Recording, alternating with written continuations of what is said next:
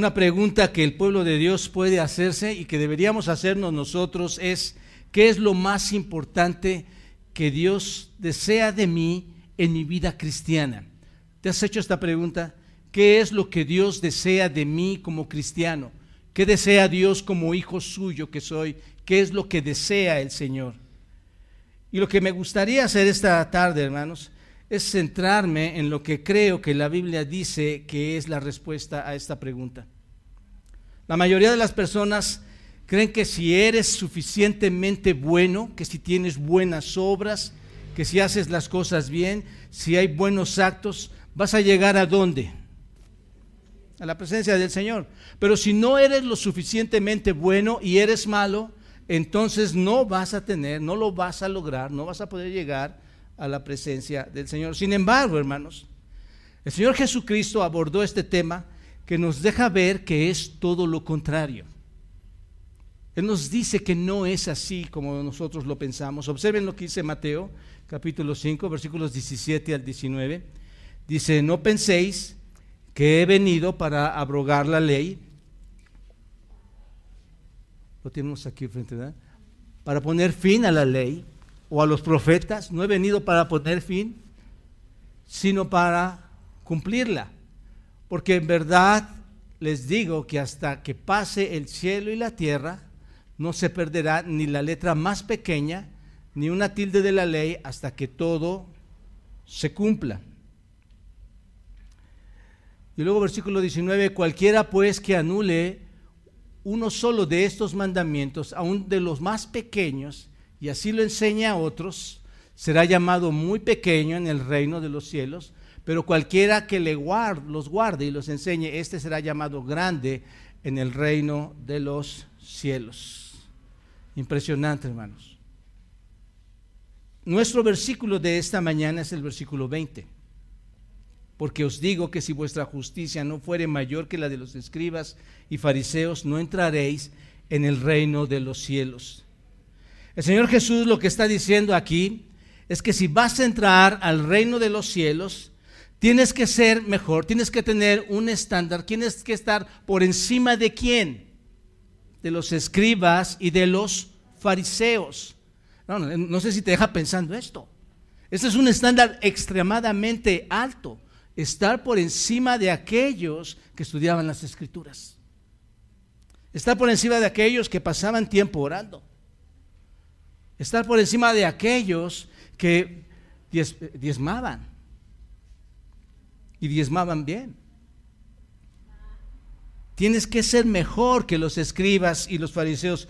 Si tú le preguntas a la gente que tú conoces, ¿Cómo es que puedes llegar al, cielo? ¿Cómo es que puedes llegar a la presencia de Dios?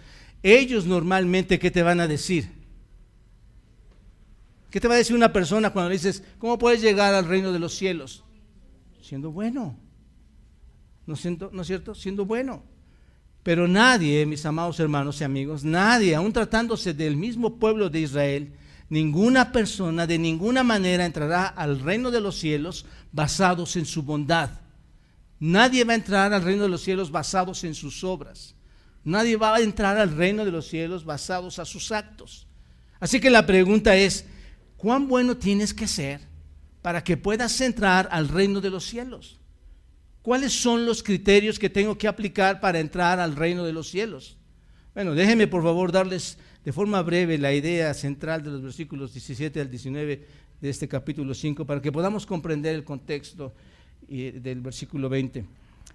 Jesús, mis amados hermanos, vino a, a esta tierra y estaba enseñando.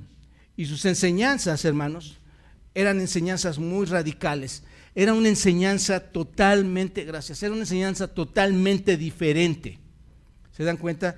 Muy diferente a la de los maestros de aquellos días, a los maestros de aquel tiempo en el contexto histórico. ¿Quiénes eran? Los rabinos, los saduceos, los, escribas, los fariseos, era muy diferente a la de ellos. Su enfoque del Señor siempre se, el enfoque de él para hablar las cosas, siempre hablaba de las cosas internas, siempre hablaba de lo interno.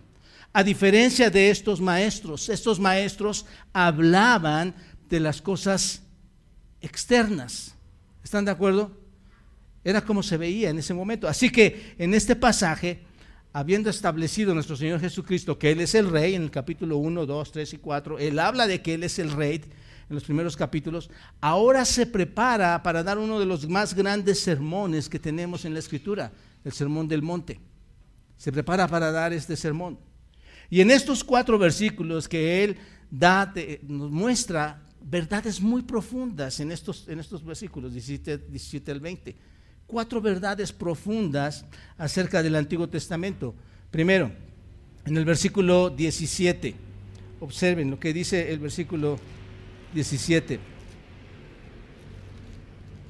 Dice, no, pensé, no piensen que he venido para abrogar la ley o los profetas, no he venido para abrogar, sino para cumplir. El Señor no vino para que la, la escritura se acabara, sino que vino porque para que se cumpliera, esta palabra es sublime, hermanos. La ley es sublime. Es lo que nos quiere decir el Señor Jesucristo aquí, que la ley es sublime, porque Él no ha venido o no vino a destruirla en ninguno de los sentidos, sino vino a cumplirla. No hay nada igual. Fue escrita por el Señor, fue escrita por Dios mismo, fue afirmada por los profetas y fue cumplida, fue realizada por Dios mismo también, por Cristo mismo. Esta es la fuente, si tú lo te das cuenta, la escritura es la fuente más elevada de revelación que existe en nuestras manos. Por eso les decía, qué privilegio tenemos, hermanos, de tener la escritura en nuestras manos. Ningún libro escrito se puede comparar en lo que tenemos nosotros, que son las escrituras. No hay nada más sublime que las escrituras. Es lo que está diciendo el versículo 17. Es sublime. Luego el versículo 18 dice, porque de cierto os digo que hasta que pasen el cielo y la tierra, ni una jota ni una tilde pasarán hasta que todo se haya cumplido. Nos dice que la ley es indestructible. No solo es sublime, sino es indestructible. Básicamente es lo que está diciendo el Señor aquí vino a demostrar que la ley no pasaría. Nadie puede acabar con la ley. Tenía que cumplirse en todos sus sentidos y en todas sus formas y en todo su tiempo. Tenía que cumplirse y se va a cumplir. Él, de hecho, hermanos, es el que está cumpliendo ese proceso de que la ley vaya adelante. Cristo mismo, cuando vino por la, primera vez a esta tierra, estaba cumpliendo la ley y esperamos que en su segunda venida el Señor Jesucristo siga cumpliendo la ley con todas las promesas y todas las cosas que faltan por delante. ¿Te das cuenta? Él todavía la está cumpliendo y la va a cumplir cuando regrese. Así que la ley se cumplirá hasta que se cumpla. Dice la escritura, no se le quitará ni una jota, ni una letra, esto es una letra pequeña del alfabeto hebreo, ni, ni una tilde, esto es una pequeñísima figura de la letra del, del alfabeto hebreo. No va a pasar. Así que la ley se va a cumplir. Y también dijo en el versículo 19, observa, de manera que cualquiera que quebrante uno de estos mandamientos muy pequeños, y así enseña a los hombres, muy pequeño será en el reino de los cielos. Y aquí me pongo a pensar, hermanos, qué responsabilidad tenemos.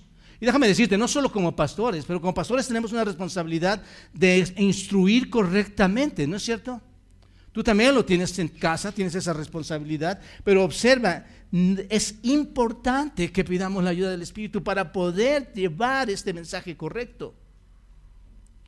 Así que dice, será llamado en el reino de los cielos, mas cualquiera que los haga y los enseñe, ese será, será llamado grande en el reino de los cielos. Es tan sublime, versículo 17, es tan indestructible, versículo 18, que a todos nosotros nos incumbe o nos debe interesar obedecerla en todas sus partes, hermanos. En todas sus partes necesitamos obedecer en las partes más pequeñas la palabra del Señor. Entonces, cuando entendemos el sentido de estos tres versículos, estos nos llevan al propósito del versículo 20. ¿Por qué Dios nos está dando esta increíble declaración? ¿Por qué Dios nos está dando estas verdades? ¿Por qué nos da todas estas normas? ¿Cuál es el propósito? Bueno, en realidad el, versículo 20 nos, dice, apunta exactamente al propósito. Observen, versículo 20, porque os digo que si vuestra justicia, ¿qué? No fuere, no supera, como dice acá, no supera la de los escribas y los fariseos, no entrarán en el reino de Dios. El propósito de la ley de Dios era mostrarte que debías tener más justicia de la que tú pudieras tener o pudieras encontrar por tu propia cuenta. Y ese es el punto. Tú, no puedes, tú necesitas tener más justicia, superar la justicia de los escribas y fariseos para que puedas qué? Entrar al reino de los cielos. La pregunta para ustedes sería, ¿es posible esto? Hermano, le estoy diciendo que los escribas leían su escritura todo el tiempo. ¿No es cierto? Ellos la interpretaban, ellos la entendían.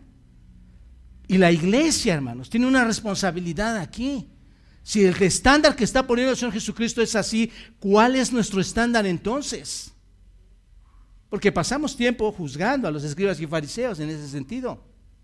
Pero déjenme decirles, ellos tenían un alto estándar y el Señor Jesucristo dice, debe de ser superior a ese estándar. Esto nos tiene que poner a pensar, hermanos. La ley era para mostrarnos que no podíamos hacer solo esto. Incluso los mejores, incluso los escribas de ese tiempo, incluso los fariseos de ese tiempo, con toda su religiosidad, con todos los actos que tenían, con toda la manera en que adornaban sus ceremonias, con todo su ritual, no podían obtener la justicia y no podían entrar al reino de Dios. En otras palabras, y de forma sencilla, hermanos, la ley fue dada con el propósito de mostrarnos nuestra insuficiencia. ¿Te das cuenta? Digo esto porque en ese tiempo, hermanos, incluso ahora, puedo decirlo, había un sistema falso de justicia, ¿no es cierto? Hoy nos volvemos muy religiosos como iglesia también. Hay sistema falso de justicia. Creemos que lo que estamos haciendo es lo correcto, ¿no es cierto? Tal vez entre uno y otro pensamos, no, yo lo hago mejor que él, yo lo hago mejor. No, yo sí llego el domingo, no, yo sí estoy eh, ofrendando. No, yo, yo participo, yo hago. Pero hermanos, es un propio sistema, es nuestro propio sistema de justicia. Y a veces nos engañamos a nosotros mismos, pensando que estamos aplicando correctamente la escritura. Y el Señor Jesucristo quería que supiéramos desde el principio que el estándar de justicia que se requiere, el estándar de justicia que Dios pide, no está disponible, hermanos, bajo tu propio sistema, no está disponible bajo el sistema de los fariseos y escribas. Tú creas tu propio sistema y tú piensas que con tu propio sistema puedes llegar al reino de los cielos. Y eso no es así. Así que la ley vino con el propósito de mostrarnos que aún los mejores hombres, aún los mejores hombres que hay aquí, que hay en nuestra iglesia, que hay en cualquier iglesia, en el pasado y en el presente, cualquier hombre, los mejores hombres que pudiera haber entre nosotros, no podrían entrar al reino de Dios. Las mejores personas, las más amables, las más nobles, los más religiosos, los que tuvieran la mayor bondad, serían o serán excluidos del reino porque no es así. Este, mis amados hermanos y amigos, es el estándar de la verdadera justicia. ¿Te das cuenta? Dicho por el Señor Jesucristo. Esta, mañana, esta tarde deseo mostrarles cuatro aspectos muy importantes a considerar que nos van a ayudar a entender la verdadera justicia de la vida cristiana. Y solo quiero pensar en estos cuatro aspectos para que nos ayude, hermanos, a pensar cuál es la verdadera justicia y cómo el Señor en este versículo 20 nos lo deja ver. Primero, los escribas y fariseos. Los escribas y fariseos. ¿Quiénes eran los escribas? ¿Quiénes eran los fariseos?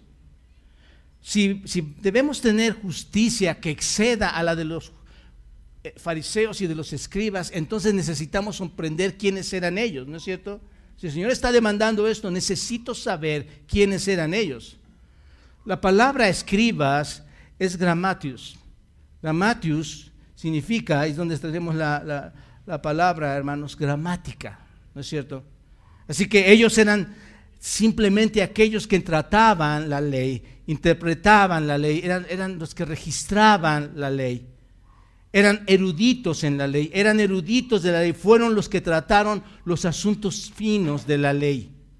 Su trabajo consistía en, estar copiando la ley, en estudiarla, obtener el texto básico e interpretar la ley. Ese era el trabajo que tenían ellos.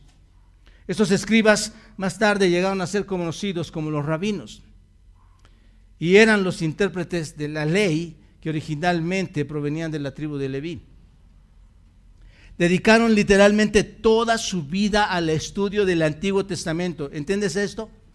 Toda su vida la dedicaron al estudio del Antiguo Testamento. Te pregunto, mi amado amigo y hermano, ¿qué piensas? Si ellos dedicaron toda su vida al estudio del Antiguo Testamento, ¿dónde está nuestro estándar entonces cuando Cristo dice, tienes que superarlos? Hermanos, ¿cuánto nos cuesta leer la Escritura a veces? Orar al Señor. ¿Cuánto nos cuesta relacionar? Porque se vuelve a veces nuestra propia justicia, hermanos. ¿Te das cuenta de esto? Ellos tenían el estudio del Antiguo Testamento y sin embargo, aunque pasaban tiempo estudiando el Antiguo Testamento, ellos llegaron a conclusiones erróneas, hermanos. Ellos llegaron a conclusiones equivocadas. Y te digo esto porque si ellos hubieran llegado a conclusiones correctas, nunca habrían crucificado a Cristo. Porque ellos habrían entendido que era el Mesías. ¿Te das cuenta de esto? Y otra vez te pregunto, ¿dónde está entonces nuestro estándar?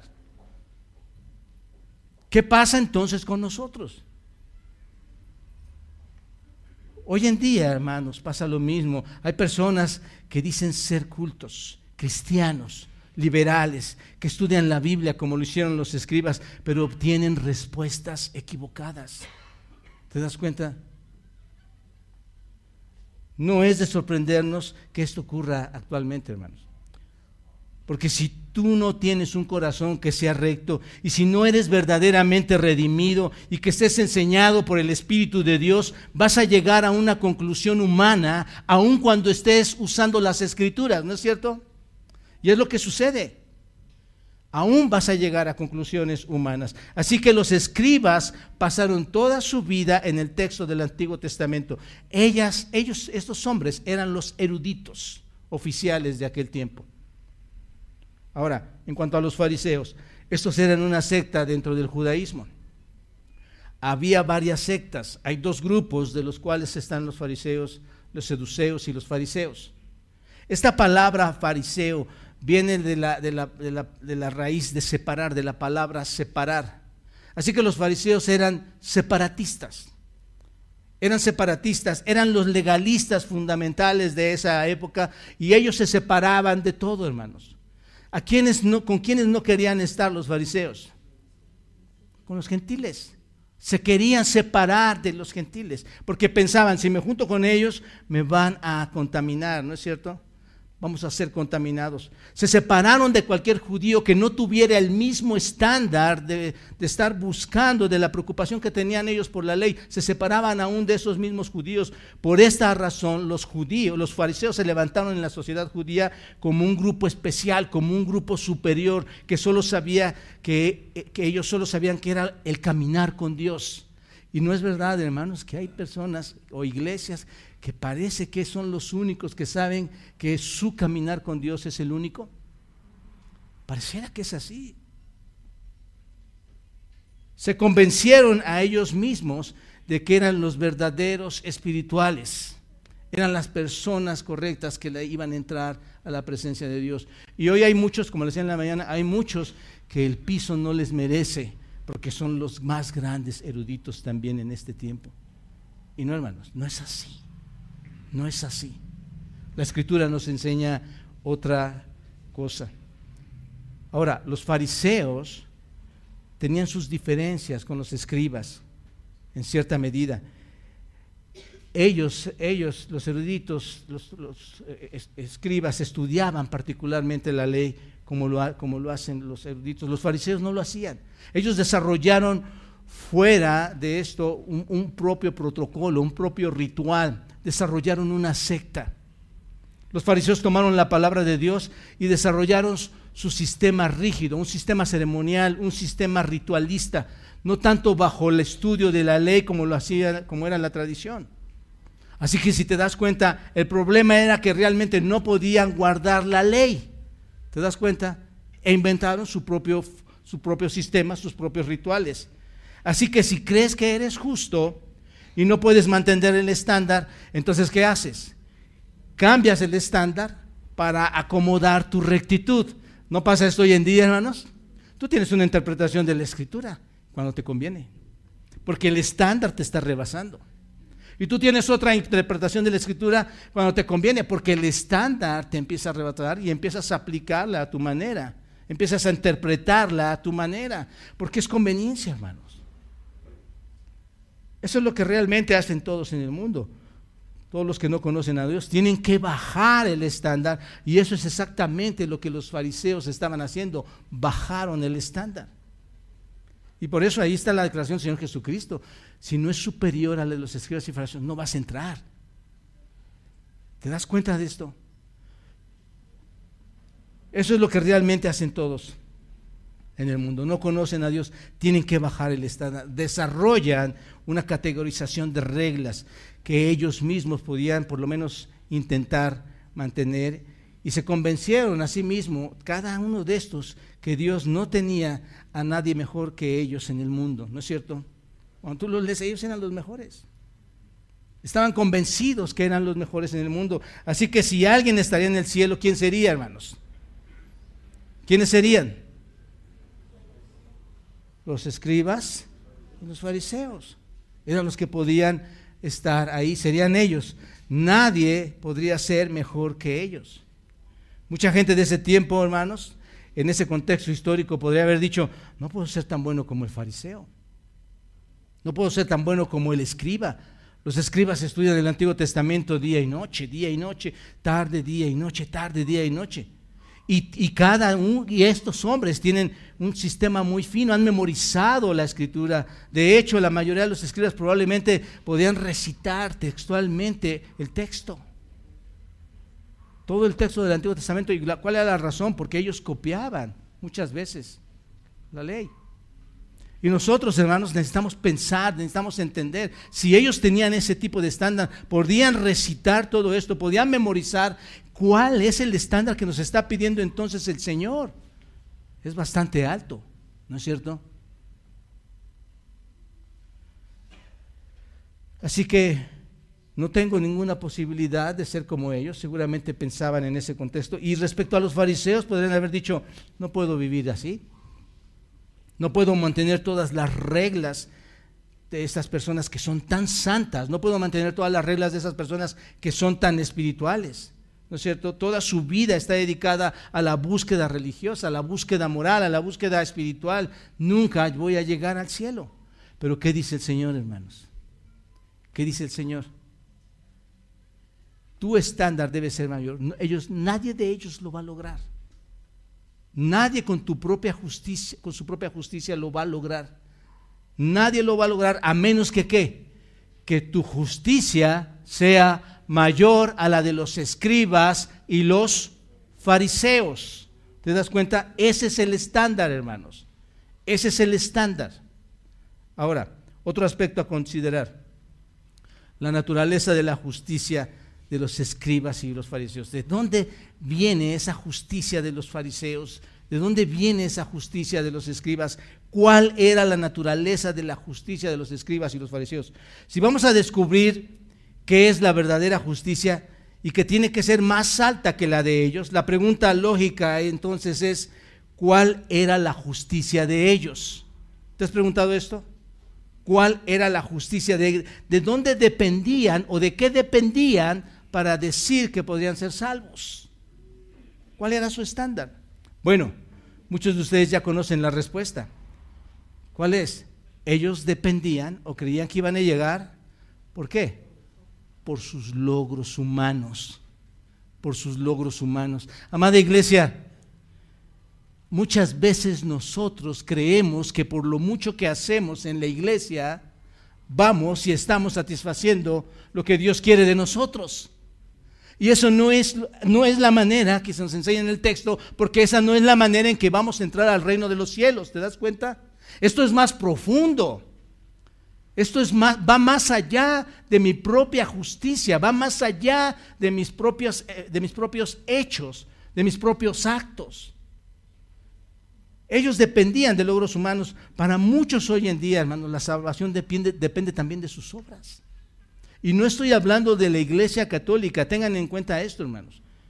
¿No es cierto? Ahí sí hay dependencia de obras. Pero aún en la iglesia cristiana, hermanos, existen personas que piensan por lo que están, que por lo que están haciendo, por la actividad que están desarrollando, por lo mucho que conocen la escritura, pueden llegar a la presencia de Dios y este texto lo contradice, hermanos.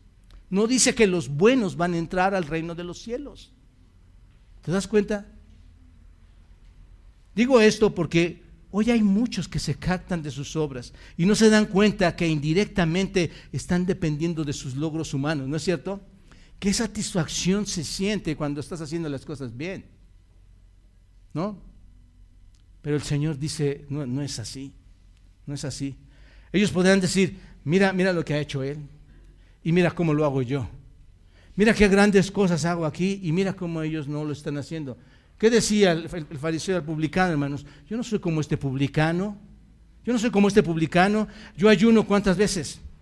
Dos veces a la semana. Oro al Señor, doy mis diezmos todo el, eh, eh, todo el tiempo. Y así se podrían jactar de muchas cosas. Pero todas las cosas de las que se estaban jactando, ¿qué eran, hermanos? Actos externos, actos externos. Era, de lo que se podían jactar, era de su sistema de justicia que ellos habían formado. Por cierto, hermanos, todos estos actos externos fueron señalados, fueron juzgados por nuestro Señor Jesucristo ahí en Mateo capítulo 23. Tú lo puedes leer. Cuando les llama hipócritas. Todos sus actos. En realidad eran santos por fuera, habían desarrollado todo un sistema su justicia era solo externa, era una observancia externa de la ley.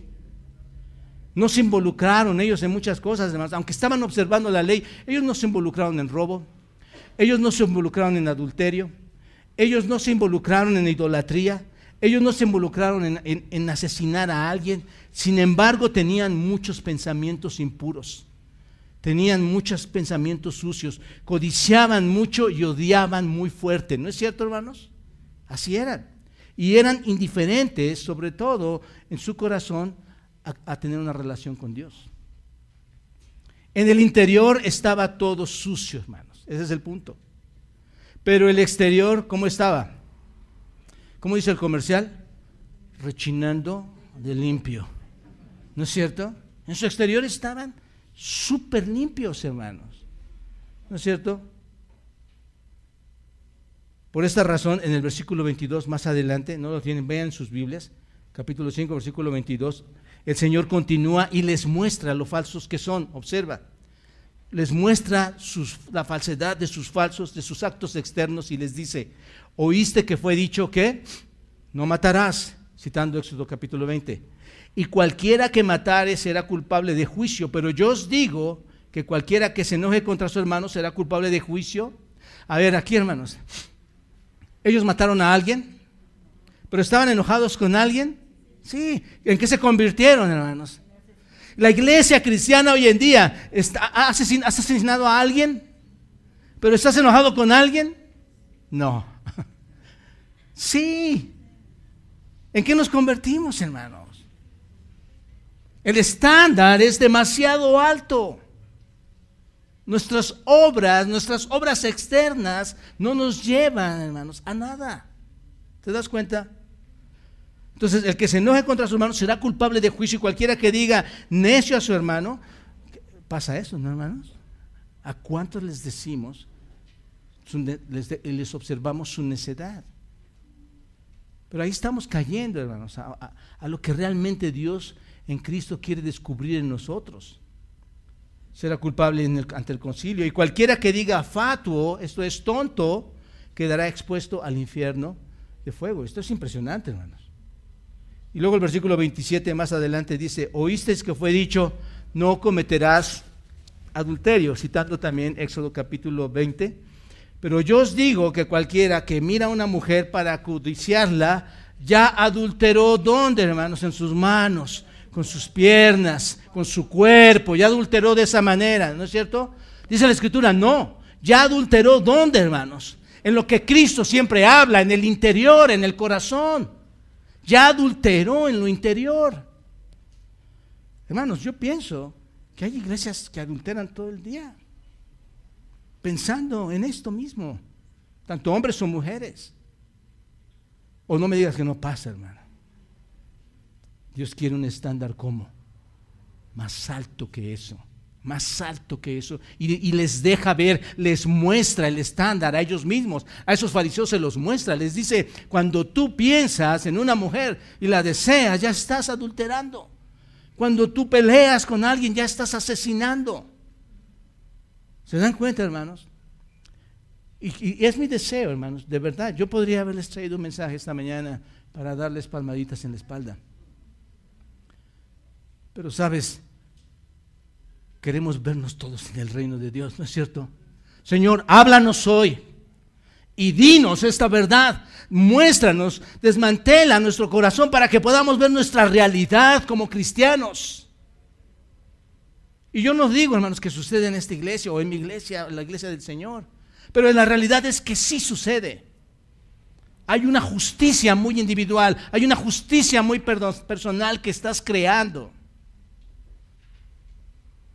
Estos hombres nunca se preocuparon por lo interno, siempre estaban preocupados por los actos externos, ¿no es cierto? en Mateo capítulo 23, vayan todos por favor, versículo 25, ahí vemos realmente una, una, verdadera pintura, una verdadera imagen del carácter externo de su religión cuando el Señor Jesús se los dice. Y es impresionante, hermanos, que todo esto lo podamos sacar de la escritura. Porque tú puedes decir, ay, hermano, hermano es un hermano legalista. No, no, no, no. No, no, el Señor Jesucristo está haciendo estas declaraciones y se los afirma. Y mira qué dice Mateo 23. Mateo 25, 23, versículo 25. Hay de vosotros, escribas y fariseos, hipócritas, porque limpiáis lo de fuera del vaso y del plato, pero no, pero por dentro estáis llenos de robo e injusticia. Les pregunto, hermanos, ¿por qué hizo esta declaración el Señor Jesucristo a estos hombres? ¿Cuál fue la razón? Porque lo había, hermanos, porque lo había estaban todas estas cosas sucediendo en los escribas y en los fariseos, sino cuál es el sentido de lo que lo declarara. En otras palabras, eres tan sobresaliente, eres tan pulcro, eres tan limpio externamente, tan prominente por fuera, pero por dentro no hay nada bueno. Es lo que les está diciendo. 26, fariseo ciego y esto me convence, hermanos, de que esto era una realidad. Y no creo que esa realidad para estos hombres que se dedicaban al estudio y la oración no sea una realidad para nosotros hoy, hermanos. Fariseo ciego dice, limpia primero lo de dentro del vaso del plato para que también lo de fuera sea limpio. Ay de vosotros, escribas y fariseos hipócritas, porque sois semejantes a sepulcros blanqueados que por fuera a la verdad se muestran hermosos, mas por dentro están llenos de huesos de muerte y de toda inmundicia. Así que por fuera, así que, así que también vosotros por fuera a la verdad os mostráis justos a los hombres, pero por dentro estáis llenos de hipocresía e iniquidad. Cuando ves ese texto, ¿de qué habla, hermanos? Dentro, fuera, dentro, fuera, dentro, fuera. El corazón, lo interno, los actos externos. Eso es lo que está hablando el Señor Jesucristo. Esto es realmente una declaración muy fuerte, ¿no es cierto? Esto es tremendo, hermanos. Es una declaración muy directa y es muy directa de parte de quién viene? Del Señor Jesucristo. La segunda persona de la Trinidad separa, lo escribe, lo dice, lo dice para que eternamente nosotros también lo comprendamos, hermanos. Estás podrido por dentro, aunque lo hayas limpiado por fuera. La observancia exacta de las ceremonias era el gran problema y todo su sistema era superficial, hermanos. Amados hermanos y amigos, y yo mismo, simplemente examinemos nuestro propio corazón en este sentido. Examina tu corazón si estás ahí o no. No hay ofensa, no hay por qué ofendernos de parte de Dios. Oh Señor, oféndenos cada día con tal de reparar para darte la gloria a ti con frutos de justicia. Pero hermano, te pido que examines en tu corazón, que lo medites en tu corazón y que veas si en esto no es superficial. Porque saben una cosa, hermanos, es muy fácil envolverse en un tipo superficial de religión, ¿no es cierto? Es fácil. Es muy fácil pasar por los momentos de, de llegar a la iglesia, de la oración, ¿no es cierto? Es muy fácil pasar por los tiempos de leer la Biblia. Es muy fácil pasar por las emociones de asistir a la iglesia, de asistir a las clases, de asistir a los, a los servicios bíblicos. Y no hay nada sucediendo en tu interior. Y la vida espiritual, hermanos, cuando no hay nada sucediendo en tu interior, se vuelve superficial. ¿Te das cuenta? Sabes de lo que estoy hablando, porque todos hemos pasado por esa superficialidad. Por esta razón, cuando el fariseo, el intérprete de la ley, le pregunta al Señor ahí en Mateo capítulo 22, le pregunta, ¿cuál es el mandamiento más grande? ¿Cuál es el mandamiento más grande, hermanos? Amarás al Señor tu Dios con todo, ¿qué hermanos? Con, todo tu, con todos tus actos externos, con tus ofrendas, con tu asistencia a la iglesia, con ser un buen amigo de las personas, con ser la persona que modela en la iglesia. Es lo que dice ahí. El Señor Jesucristo dice, amarás al Señor tu Dios con todo tu corazón, con toda tu alma, con toda tu mente. Este es el primero y más grande mandamiento. No hay otra cosa, hermanos. ¿Por qué la iglesia busca otra cosa? El, Cristo está buscando tu interior. Cristo está buscando tu mente, tu alma, tu espíritu, tu corazón. Es todo lo interno, amados hermanos. Corazón, alma y mente. Es el primer y más grande mandamiento. La iglesia tiene que aprender que esto es lo que tiene que hacer. Nosotros adoramos a Dios de lo interno. Y cuando tú adoras a Dios de lo interno, ahí nace todo, hermanos. De ahí nace el perdón unos a otros. De ahí nace la misericordia entre unos a otros. De ahí nace el amor. ¿Te das cuenta? No hay nada que pueda destruir la iglesia si tú estás comportándote conforme a la justicia de Dios. Eso es lo más grande que puede sucederle a un creyente. Porque lo demás, hermanos, solamente se trata de alejar a las personas con tus actitudes. ¿No es cierto? ¿Y sabes quién va a aprovechar eso? Satanás. Va a, haber cabida para él para arrastrar a quien sea. Amarás al Señor tu Dios con todo tu corazón. Vamos, a veces el celular nos detiene, ¿no es cierto? A veces las películas nos detienen. A veces hasta las vacaciones nos detienen, hermanos.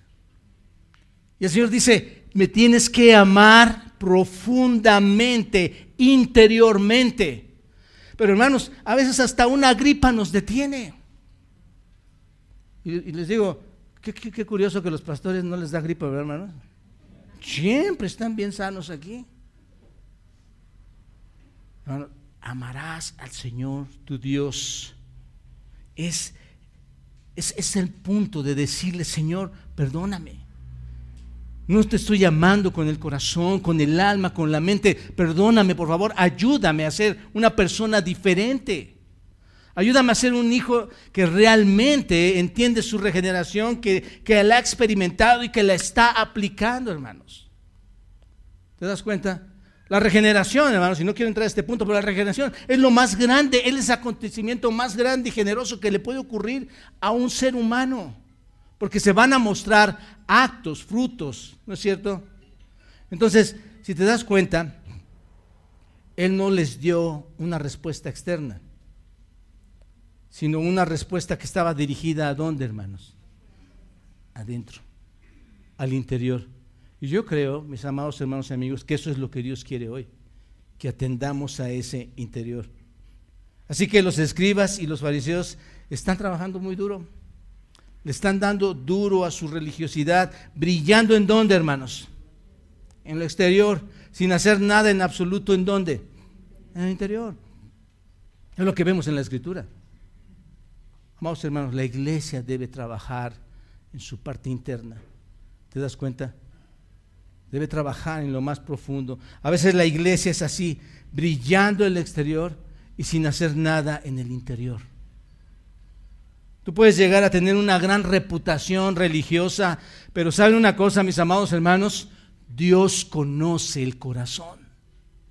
Dios conoce lo que hay en tu interior. Aunque tú tengas la más alta reputación. La justicia de estos hombres, ¿cómo era, hermanos? Era una justicia vanidosa. Era una justicia egocéntrica, jactanciosa. Ellos ganaron su propia justicia por sí mismos, lo hicieron por su propia cuenta. No es verdad, hermanos, que es así.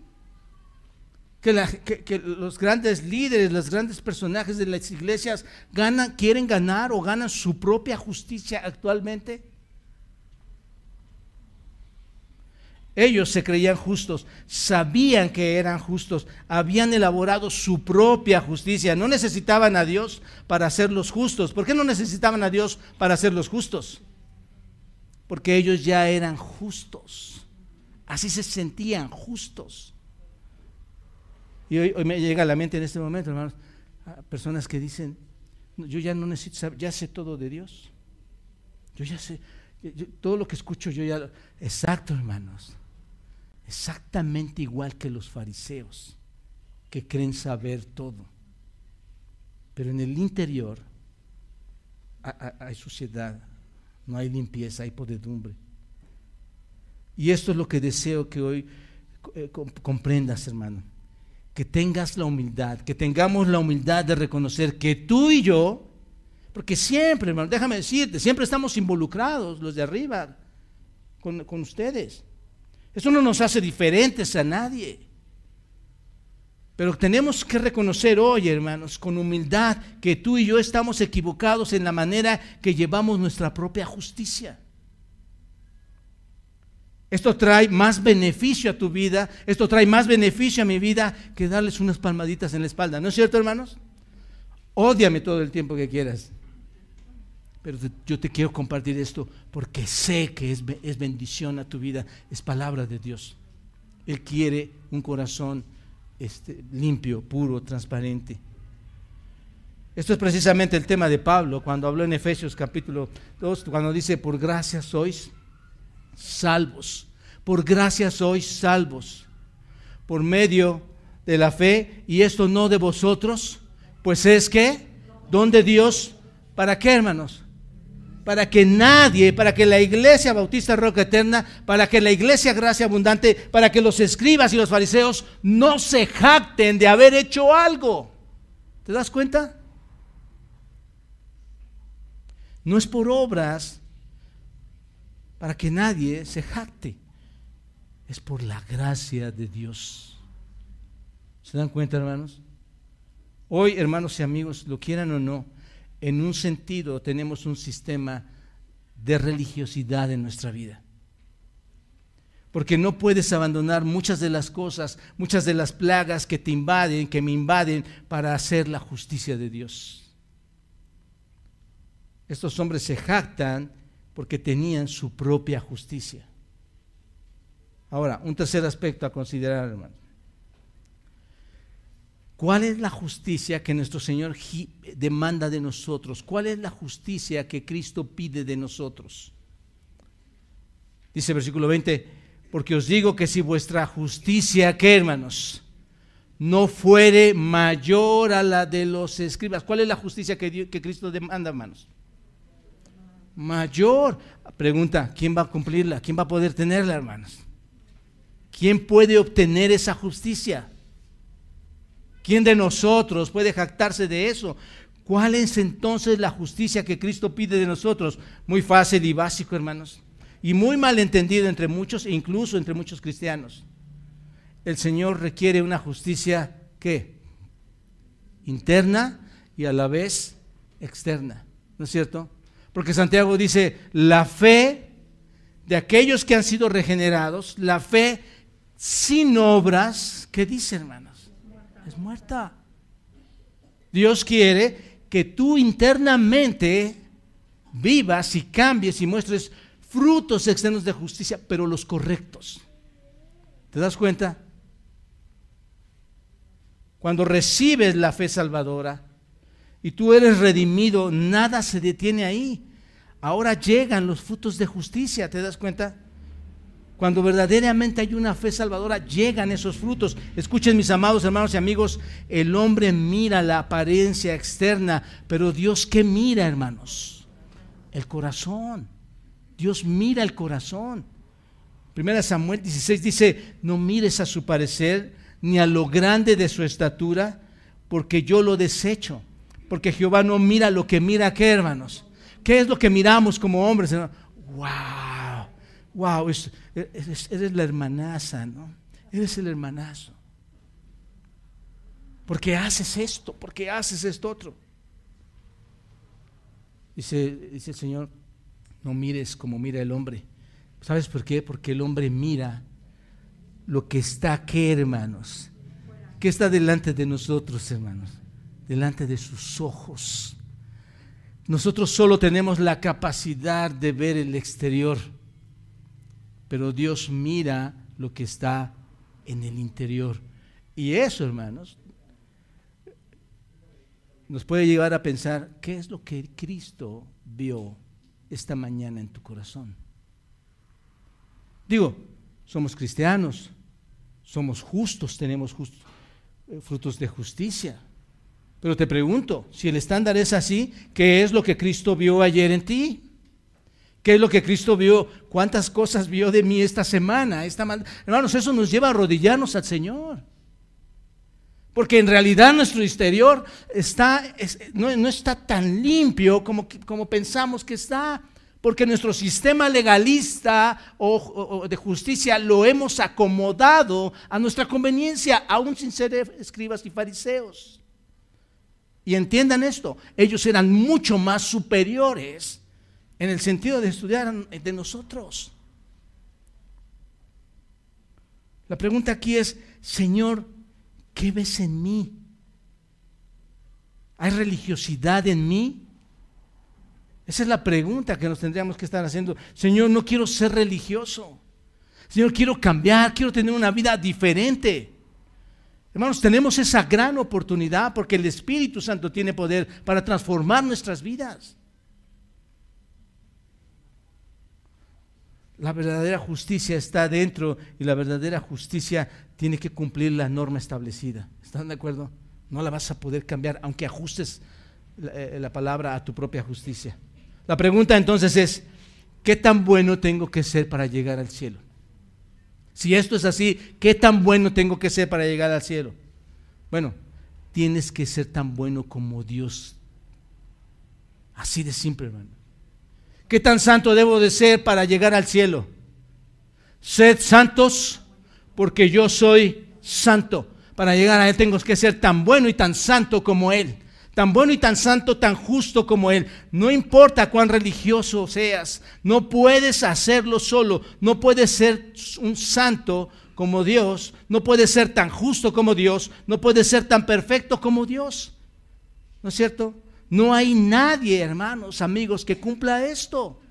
Nadie lo puede cumplir. Ese es el asunto. Y esto nos lleva a nuestra última consideración. ¿Cómo obtengo este tipo de justicia?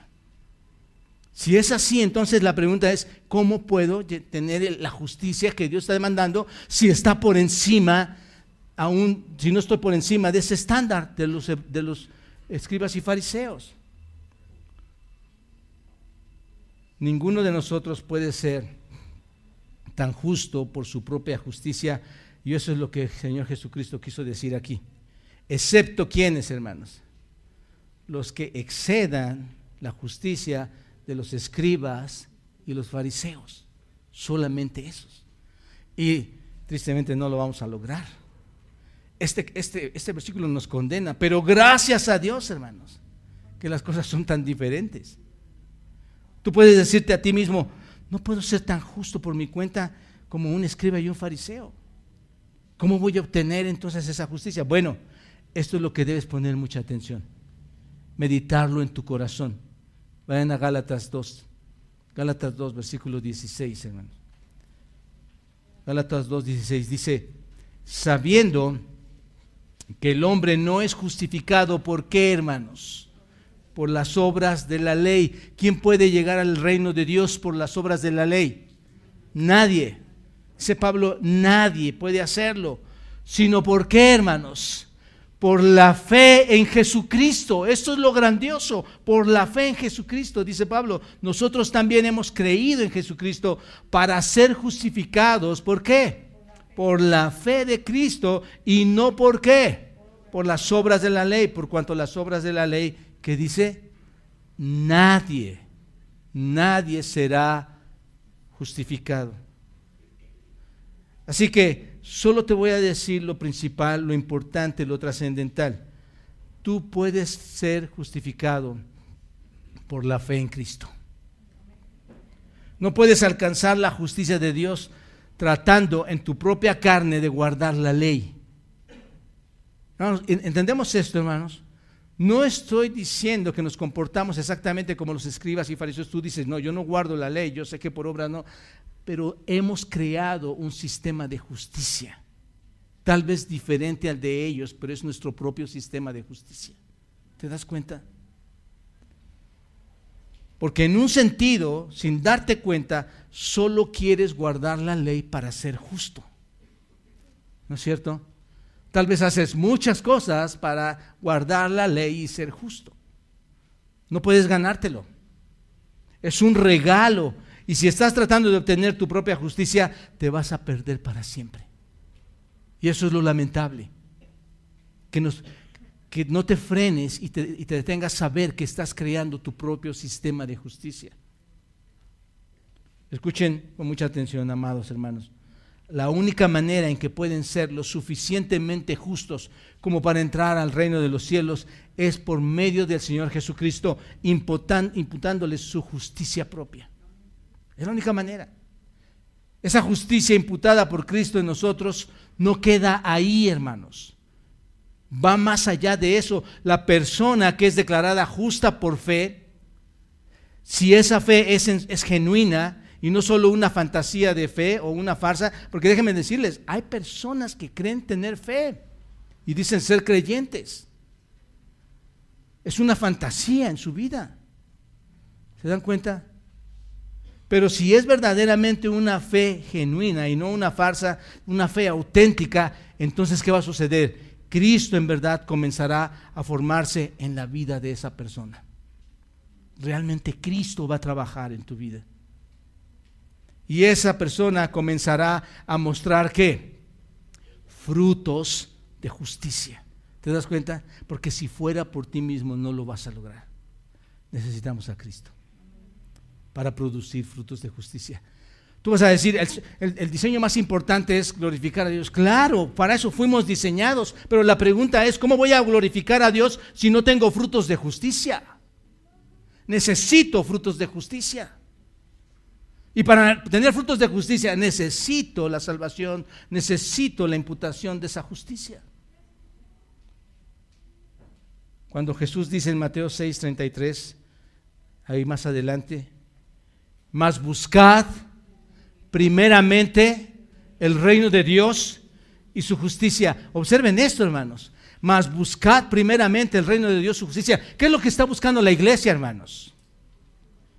¿Por qué buscamos otras cosas cuando el Señor Jesucristo dice, esto es lo principal, esto es lo elemental? Lo que está diciendo Mateo 6:33 es, esta es la prioridad máxima de la vida cristiana. ¿Buscar qué, hermanos?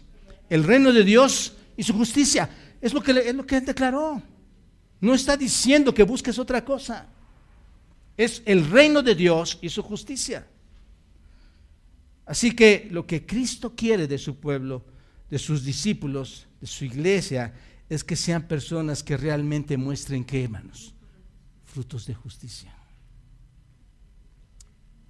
Una persona que realmente muestra frutos de justicia, hermanos, su rostro exterior y su alma y su espíritu interior se deja notar claramente. No hay nada, no hay rencores, no hay maldad. Hay imperfección porque está nuestra carne aquí pegada a nuestros huesos, pero se deja notar. Déjeme concluir con esto.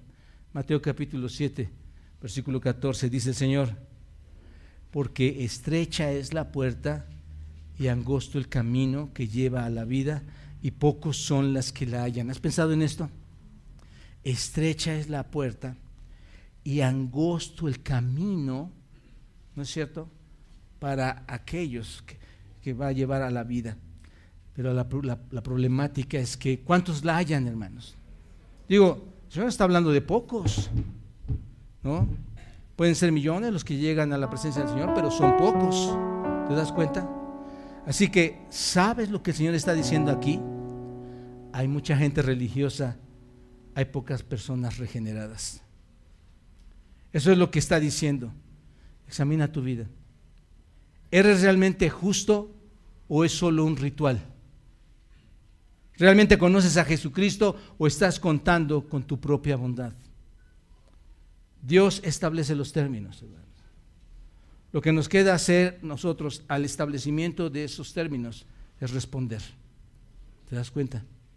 Y oro para que las iglesias, eh, iglesias como esta, como la mí, como la que Dios nos ha puesto a trabajar y como cualquier otra iglesia, hermanos, pueda dar frutos de justicia por esa gran regeneración que tenemos en Cristo.